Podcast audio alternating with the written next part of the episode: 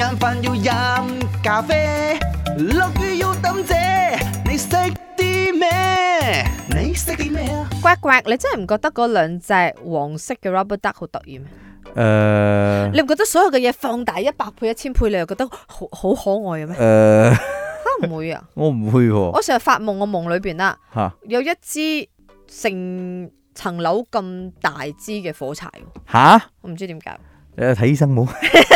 喂，今日講緊呢一個好大嘅 呃誒呢個橡皮鴨啦，我就諗到誒呢個 rubber duck 咧，其實都好似好耐歷史嘅嘞喎。咁啊，以下四個選擇邊度有關於 rubber duck 嘅 history 係正確嘅咧？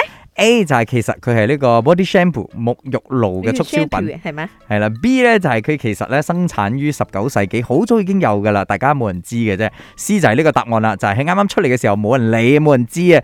D 係以上皆是，你揀咗咩話？我揀 C，冇人知，一俾你個痛快先。好我是第一批賣咗五千萬隻出就賣五千萬， ，fifty million。一出喎，究竟幾時出嘅咧？十年前，我哋細細個已經有啦，十年前。十九世紀。十八世紀佢有一個初型，十九世紀生產，第一批就賣咗五千萬個。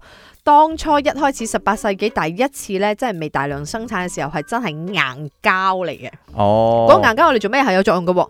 攞嚟咩咧？係擠 B B 磨牙器嚟嘅第一批。即係咬嗰只鴨啊！係啊係啊！點樣有相睇嗯我？我完全想象唔 到。系啦，咁啊佢又唔係咩贈品嚟嘅，咁啊點解十九世紀就開始咧？呢、個你你講翻咧，其實一佢係工業革命嘅時候啦，其二、嗯嗯就係塑膠大行其道嘅時候、一開始，始即係塑膠嘅一個叫做革命產品嚟嘅塑膠鴨，所以好多人咧就會覺得哇，好新奇係啊！啊塑膠嘅嘢，好似買跟住咗就好似好入流咁，好 on trend 咁啊，所以就有一隻黃色嘅 rubber duck 啦，十九世紀又有啦，古董嚟嘅，大家好好珍惜啦，你識啲咩？